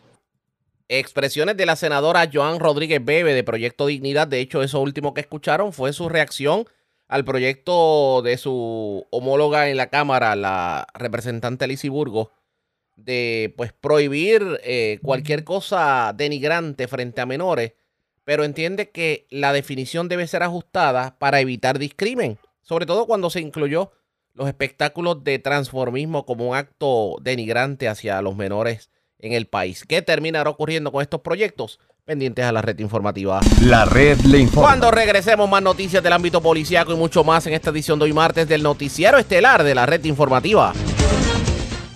La red le informa. Señores, regresamos a la red le informa. Somos el Noticiero Estelar de la red informativa, edición de hoy Martes, gracias por compartir con nosotros. Vamos a más noticias del ámbito policíaco. Vamos al noroeste de Puerto Rico. Esto del raterismo parece que se está catapultando, está aumentando en varios sectores porque desconocidos se llevaron de todo de varios vehículos estacionados en el estacionamiento aledaño al Hotel Oaxaca. Dinero, eh, documentos personales, eh, de todo lo que encontraron a su paso. La información la tiene el Malvarado, oficial de prensa de la Policía en Arecibo. Saludos, buenas tardes.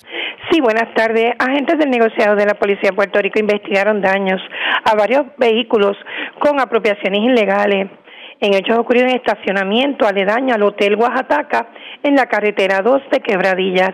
Según informó, los querellantes dejaron sus vehículos estacionados en el lugar antes mencionado y fueron vandalizados y hurtaron propiedad.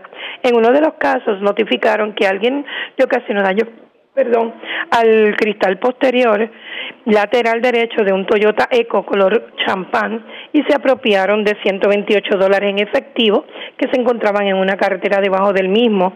Otro perjudicado alegó que le rompieron el cristal frontal lateral derecho de su Toyota Siena color blanco y se apropiaron de 10 dólares en efectivo. De, eh, del mismo modo, en una tercera querella indicaron en un Hyundai Accent color blanco también fueron vandalizados luego que le rompieron los cristales frontales derechos y hurtaron una billetera con 100 dólares en efectivo y documentos personales.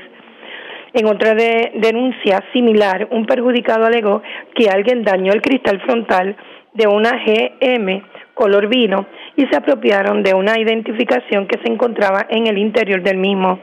El agente Daniel Figueroa Lugo del distrito de Quebradilla investigó preliminarmente y refirió el caso al personal de la División de Delitos contra la Propiedad del Cuerpo de Investigaciones Criminales del área de Arecibo para que continúe con la pesquisa. Este, esa es la información que tenemos hasta el momento. Siempre es exhortando a la ciudadanía que se comunique de manera confidencial al 787-343-2020. Que tengan todos buenas tardes. Y buenas tardes para usted también. Gracias, era Elma Alvarado, oficial de prensa de la policía en Arecibo del Norte. Vamos a la zona este de Puerto Rico. Se reportó un caso de fraude. Aparentemente, una persona recibió una llamada telefónica, una persona alegando que era de una institución bancaria y supuestamente que la tarjeta de, crédito había sido clonada, pero era para sacarle dinero. Lo cierto es que ahora los amigos de los ajenos están utilizando las aplicaciones de lo que se llama spoofing, que es que cambian el número de teléfono y lo que le aparece en la pantalla a usted es como si fuera el teléfono de la institución bancaria. Así que mucho cuidado con el amigo de lo ajeno. Esto ocurrió en Naguabo. Información con Marcos Rivera, oficial de prensa de la policía en Humacao. Saludos, buenas tardes.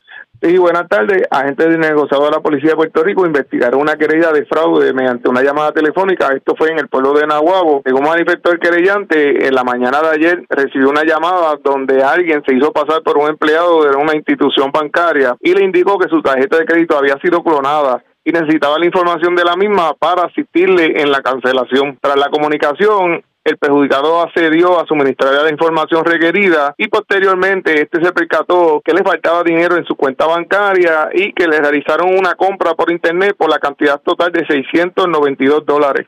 El agente Yomar Flores, adscrito al distrito de Nahuabo, investigó de forma preliminar este caso y él mismo fue referido al personal de la División de Propiedad y Fraude del Cuerpo de Investigaciones Criminales de Humacao, quienes continuarán con la pesquisa. Gracias por la información. Buenas tardes. Buenas tardes.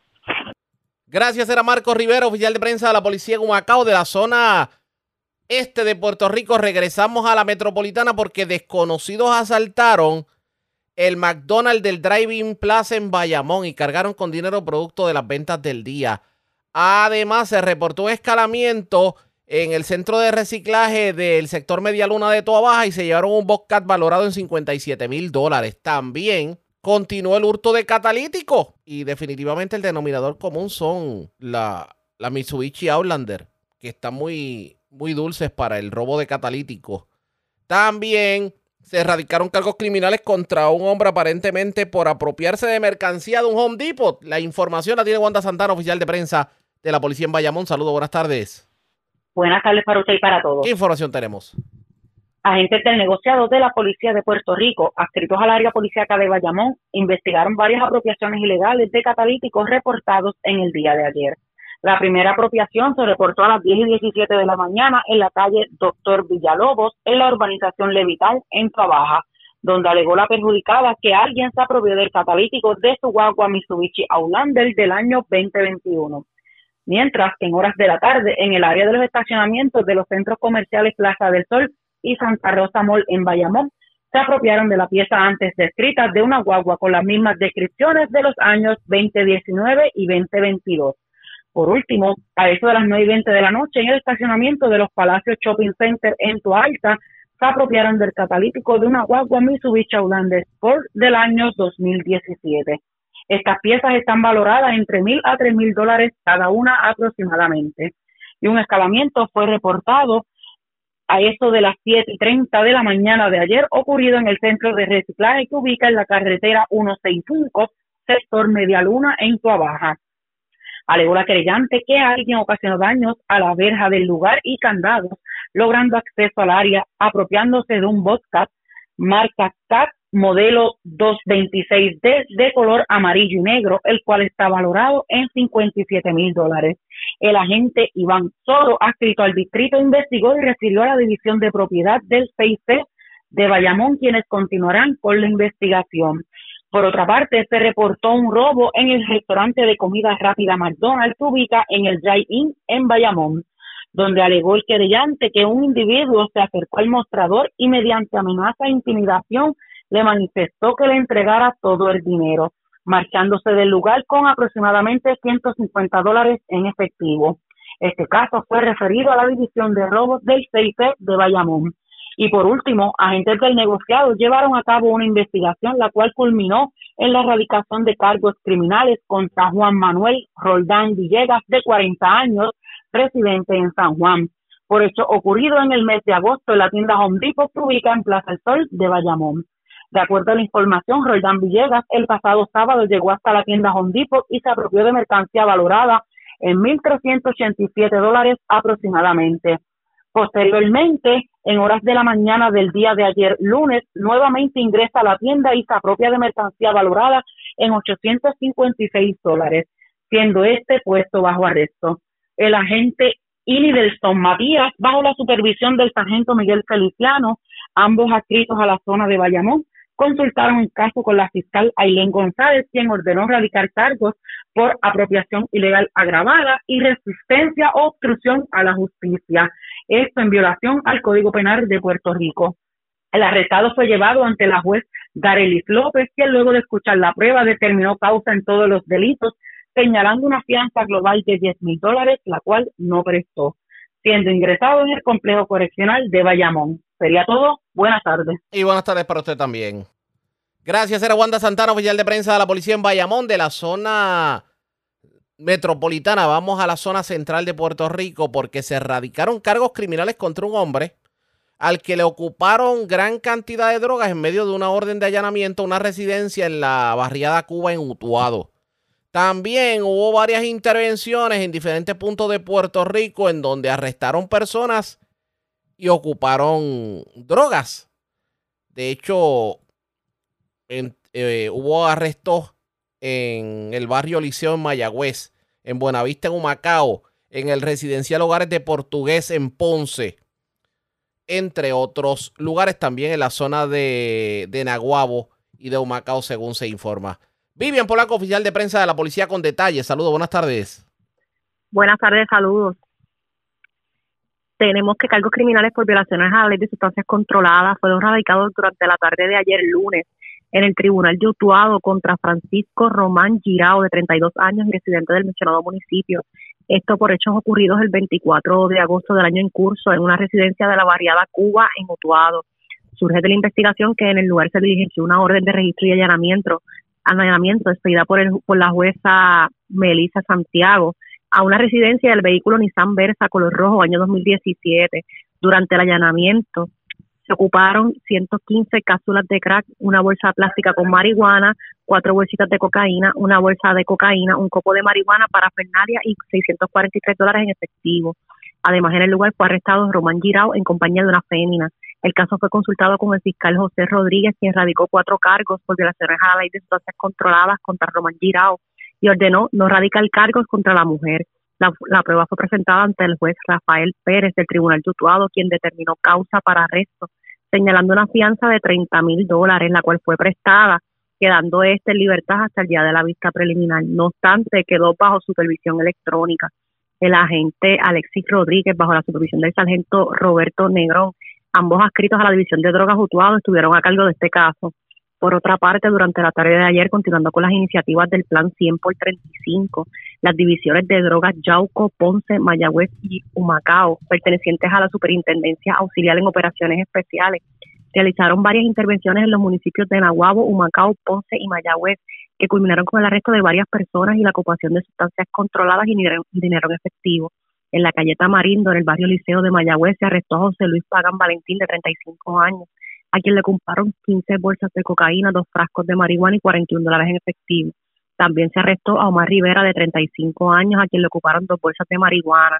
Por otra parte, en las escaleras de la calle Tamarindo, en el barrio Chorra del mencionado municipio, se realizó el hallazgo de 21 bolsas de cocaína, 33 bolsas de crack, 6 de marihuana, 36 tex de heroína, 4 pastillas, un envase con marihuana y 56 dólares en efectivo. Por otra parte, en la carretera 3 del barrio Buenavista en Humacao se arrestó a Miguel Díaz Purgo, de 52 años, a quien le ocuparon 39 bolsitas de marihuana, 4 bolsitas de crack y 185 dólares en efectivo. Por otra parte, en el barrio Buenavista, sector Laguna, se realizó el hallazgo de 16 bolsitas de cocaína y 4 de heroína. También frente al edificio 2 del residencial Villas del Río en Nahuabo se realizó el hallazgo de 29 envases de marihuana, 3 bolsitas de marihuana, 18 de heroína, 18 cápsulas de crack, 9 bolsitas de cocaína y 327 dólares en efectivo. Por último, en el residencial Hogares de Portugués, en el municipio de Ponce, se realizó el hallazgo de nueve cargadores de pistola, un cargador tipo tambor, una pistola neumática y un radio de comunicaciones. En el plan de trabajo, este plan de trabajo contó con la cooperación de la unidad canina, las divisiones de inteligencia y arrestos del área de Mayagüez, Macao y la unidad de tránsito Mayagüez. Estos casos durante el día de hoy serán consultados con el fiscal de turno para la erradicación de cargos correspondientes. Gracias por la información. Buenas tardes. Buenas tardes. Gracias. Era Vivian Polanco, oficial de prensa de la policía en el cuartel general. Ahora vamos a la zona centro-oriental de Puerto Rico porque desconocidos escalaron el municipio de Sidra. ¿Qué se llevaron de las oficinas del municipio? Luis Franco, oficial de prensa de la policía en Caguas con detalles. Saludos, buenas tardes. Sí, buenas tardes. Dice que agentes adscritos al cuartel de Sidra investigaron un escalamiento reportado en la mañana de ayer en los predios de la alcaldía ubicada en la carretera 172, kilómetro 11.0 del mencionado municipio. Según informó, los hechos ocurrieron en las oficinas de recaudaciones del CRIM, Asuntos de la Comunidad, programa Woody, donde forzaron y vandalizaron la puerta principal y ventanas de aluminio. En el lugar también se reportó la apropiación ilegal de máquinas manuales de presión arterial, baterías, entre otros materiales. Personal de la División de Servicios Técnicos de Cagua tomaron 101 fotos como evidencia de lo sucedido. La agente Joan Cruz del distrito de Sidra investigó preliminarmente y refirió el caso a los agentes de propiedad del 6 de Cagua para que continúen la investigación. Buenas tardes. Y buenas tardes para usted también. La red le informa. Nos vamos a una pausa, regresamos a la parte final del noticiero estelar de la red informativa. La red le informa. Señores, regresamos esta vez a la parte final del noticiero estelar de la red informativa de Puerto Rico. Los ojos de Puerto Rico y la atención está puesta a lo que ocurra con el huracán Idalia, que está cobrando fuerza en el Golfo de México y que pone en total emergencia, en total estado de emergencia a la Florida. De hecho, se espera que entre mañana miércoles y el jueves azote la costa oeste de la Florida, categoría 3. Con estas y otras noticias vamos a La Voz de América, un resumen completo sobre lo más importante acontecido en el ámbito nacional e internacional. Máxima alerta a lo largo de la costa del Golfo de Florida por el riesgo de marejadas ciclónicas que ponen en peligro la vida de los residentes, a quienes el gobierno estatal insta a seguir las indicaciones y advertencias de sus funcionarios locales para evitar cualquier exposición al huracán Idalia, que avanza con vientos de más de 120 kilómetros hora. Recordemos que las marejadas ciclónicas son inundaciones costeras asociadas a un sistema atmosférico de baja presión, en este caso de la hora huracán Idalia, que continúa tomando fuerza en su recorrido hacia el sur de Estados Unidos, donde tocará tierra y, según las previsiones meteorológicas, podría continuar fortaleciéndose hasta convertirse en un huracán de categoría 3. Se anticipan vientos destructivos al norte de Tampa, en la zona de Big Bend, donde la alerta es mayor que en cualquier otro punto del estado, y el gobernador Ron DeSantis ofreció una actualización de la situación y recordó la importancia de ser prácticos en las tareas de evacuación. Tenga en cuenta que si le dicen que evacúe, no necesita conducir cientos de millas, no necesita salir del estado de Florida. Básicamente necesita ir a un terreno más alto. Casi en todas partes puede recorrer decenas de millas a un refugio, a un hotel, a la casa de un amigo, lo que sea que le funcione y podrá escapar de la tormenta. DeSantis insiste en que la clave es permanecer fuera de las zonas que van a ser afectadas y donde potencialmente se darán condiciones que pongan en peligro la vida y para ello no es necesario embarcarse en un viaje de cientos de kilómetros. Aunque todavía podría darse un ajuste de la trayectoria, los modelos de previsión indican que el huracán Idalia se curvará hacia el noroeste de la Florida y después se dirigirá en diagonal a través del estado para emerger nuevamente en el Océano Atlántico cerca del sur este de Georgia. Paralelamente, el huracán Franklin de categoría 4 avanza en el Atlántico, generando olas y corrientes de resaca potencialmente mortales a lo largo de las localidades de la costa sureste de Estados Unidos. Unas condiciones que se anticipa se extiendan hacia el norte, llegando hasta Canadá y afectando al archipiélago de Bermudas durante los próximos días. Por otra parte, autoridades federales y estatales continúan investigando las circunstancias del peor incendio del siglo registrado en Maui y todo apunta a la responsabilidad de la empresa eléctrica. Yoconda Tapia tiene el reporte. Un cruce de argumentos para establecer responsabilidades surge en Hawái, donde la empresa eléctrica reconoció que sus líneas eléctricas provocaron un incendio forestal en Maui, pero culpó a los bomberos del condado por declarar el incendio contenido y abandonar el lugar, solo para que se desatara un segundo incendio forestal cerca y convertirse en el más mortífero en los Estados Unidos en más de un siglo. Hawaiian Electric Company emitió un comunicado en respuesta a la demanda del condado de Maui, culpando a la empresa de no cortar el suministro eléctrico a pesar de los vientos excepcionalmente fuertes y las condiciones secas.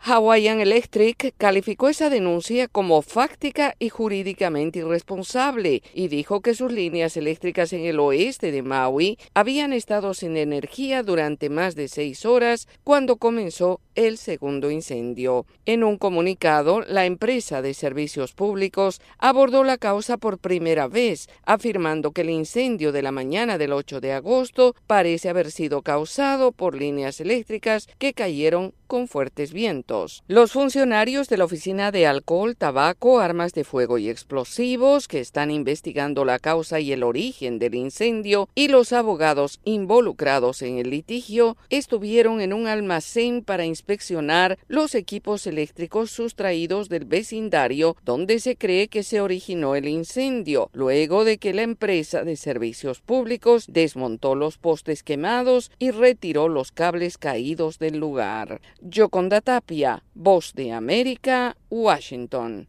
En tanto, la jueza que lleva el caso de supuesta interferencia electoral en 2020 en contra del expresidente Donald Trump fijó el 4 de marzo de 2024 como la fecha para el juicio. Héctor Contreras tiene más detalles. La jueza de distrito Tania Schutkan fijó el 4 de marzo de 2024 para iniciar el juicio en contra del expresidente Donald Trump en el proceso en el que se le acusa de intentar anular los resultados de las elecciones de 2020 y se da luego de que la Fiscalía pidiera que la diligencia se realizara en enero de 2024, mientras que la defensa planeó su propuesta para que el juicio fuera en abril de 2026, argumentando la necesidad de tiempo para procesar el gran volumen de pruebas recopiladas por los fiscales. Sin embargo, y a pesar de las presiones, la jueza Chutkan aseguró que el público tiene derecho a una resolución rápida y eficiente de este asunto, y en sus comentarios la magistrada escribió Quiero señalar aquí que la fijación de una fecha para el juicio no depende ni debería depender de las obligaciones personales o profesionales del acusado, haciendo referencia a que el 4 de marzo de 2024 resultaría una fecha crucial en el calendario electoral por la cercanía con las votaciones primarias del Partido Republicano, como lo explica el especialista político de la agencia AP, Eric Tucker. Este juicio llegaría un día antes del supermartes, que es una fecha crucial en el calendario de nominaciones presidenciales debido al gran número de delegados que están en juego. Esta diligencia judicial corresponde a uno de los cuatro procesos que enfrenta el expresidente Donald Trump y ocurrirá en la capital estadounidense solo unas semanas después del juicio programado en Nueva York en un caso que lo acusa en relación con un pago de dinero a una actriz porno para mantener su silencio. Todo este escenario, a juicio de los especialistas, significa un gran desafío para el cierre de campaña del exmandatario, quien deberá ingeniárselas para cumplir con los múltiples compromisos con la ley y los eventos pertinentes a su campaña como precandidato presidencial. Héctor Contreras, Voz de América, Washington. Un incendio forestal en el suroeste de Oregon que arde desde mediados de agosto se propagó rápidamente en los últimos días debido al impacto de rayos y fuertes vientos que triplicaron la superficie total quemada, lo que provocó la evacuación de zonas rurales de varios condados como Josephine y las pequeñas comunidades de Rand y Gallis. Funcionarios del condado informaron que los rayos provocaron unos 50 nuevos focos de incendios forestales en el oeste de Oregon la semana pasada y ahora algunos de esos incendios se han convertido en llamas que provocan problemas de calidad de aire, evacuaciones y cierres de tierras públicas. El incendio originado a unos 80 kilómetros al noroeste de Medford ha quemado casi 5.000 hectáreas, según INSIWeb, un centro de intercambio de información sobre incendios en Estados Unidos. No es seguro quedarse y amenaza su seguridad, la de su familia y la de los socorristas. Su vida podría estar en peligro, dijo la oficina del sheriff en un comunicado a las personas en la zona de evacuación. La gobernadora de Oregon, Kate Brown, dijo en un tuit que está invocando la ley de conflagración de emergencia para poner a disposición recursos estatales adicionales. Hasta el momento trabajan dos aviones, tres helicópteros y más de 150 bomberos intentando controlar los 60 focos de incendios en el estado en el oeste de Estados Unidos. Se espera que dos sistemas de lluvia azoten el oeste de Oregon esta semana, lo que podría provocar una desaceleración importante en lo que se ha convertido en una de las temporadas de incendios forestales más activas de los últimos años.